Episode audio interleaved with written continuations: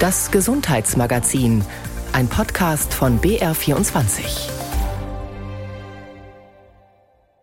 Wie leben Menschen mit Behinderung eigentlich wirklich? Dafür ist immer am letzten Sonntag im Monat hier im Gesundheitsmagazin Platz. Dann senden wir den Podcast Die neue Norm. Eine Sehbehinderung, ein Rollstuhl, eine chronische Erkrankung. Jonas Karper, Raul Krauthausen und Karina Sturm sprechen über Behinderung und Gesellschaft. Heute geht es um Behinderung in Kinderbüchern. Ist das dort überhaupt ein Thema? Und wenn ja, wie realistisch? Herzlich willkommen zu die neuen Normen, dem Podcast. Wie wird eigentlich das Thema Behinderung in Kinderliteratur dargestellt? Was sind so gängige Klischees, die man vielleicht immer wieder liest, wenn man Kinder- und Jugendbücher aufschlägt? Und wie möchten wir, dass Behinderung dargestellt wird? Vielleicht haben wir auch sogar ein paar Best-Practice-Beispiele dabei, wo wir sagen, so oder so ähnlich sollte das Thema Behinderung in Kinderbüchern dargestellt werden. Bei mir sind Karina Sturm und Raul Krauthausen. Hallo. Hi. Mein Name ist Jonas Karper. Raul, du hast mit einer Kollegin von uns ein Kinderbuch verfasst, zu dem wir später nochmal kommen werden und gucken, ob das vielleicht das perfekte Best-Practice-Beispiel ist, was so Kinder- und Jugendliteratur angeht. Aber man muss sagen, dass das Thema Behinderung in Kinderbüchern oftmals sehr klischeehaft dargestellt wird. Was sind so für euch irgendwie so gängige Sachen, die immer wieder vorkommen, wenn ihr Bücher aufschlagt? Also ich meine, ganz typisch ist halt diese Heldenperspektive, also die behinderte Person als, als Inspiration und auf der anderen Seite halt auch die, die Opferrolle. Aber dann gibt es auch noch ganz oft äh, die wundersame Heilung von der behinderten Person.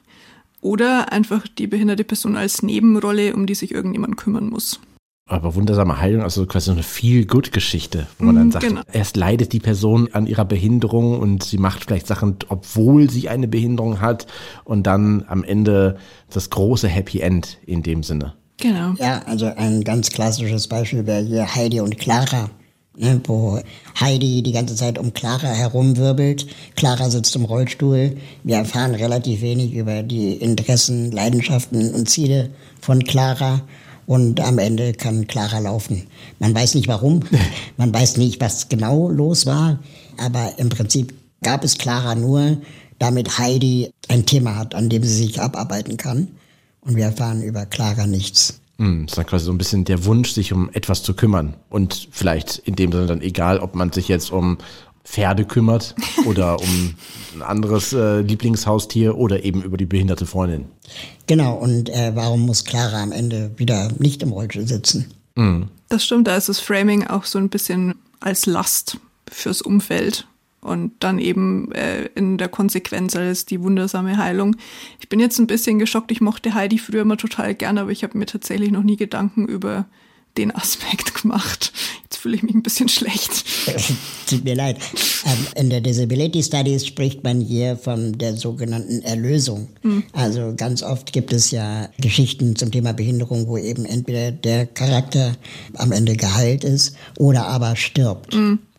Und dann gilt die Erlösung quasi nicht nur der Person selbst, die dann durch Tod die Behinderung vielleicht nicht mehr erleidet oder im Himmel laufen kann oder was auch immer, sondern es geht auch um die Erlösung der Gesellschaft, der Familie, der Freunde, dass sie sich nicht mehr aufopferungsvoll um jemanden kümmern müssen. Und diese Erlösungsmetapher ist sehr weit verbreitet. Wie Raul Krauthausen in seinem Kinderbuch Als Ela das All eroberte, das Leben mit Behinderung spannend und lustig darstellt und ohne Klischees wie Opferrolle und wunderbare Heilung, das hört ihr in der aktuellen Folge des Podcasts Die neue Norm. Zu finden ist die und alle anderen 47 Folgen in der ARD Audiothek.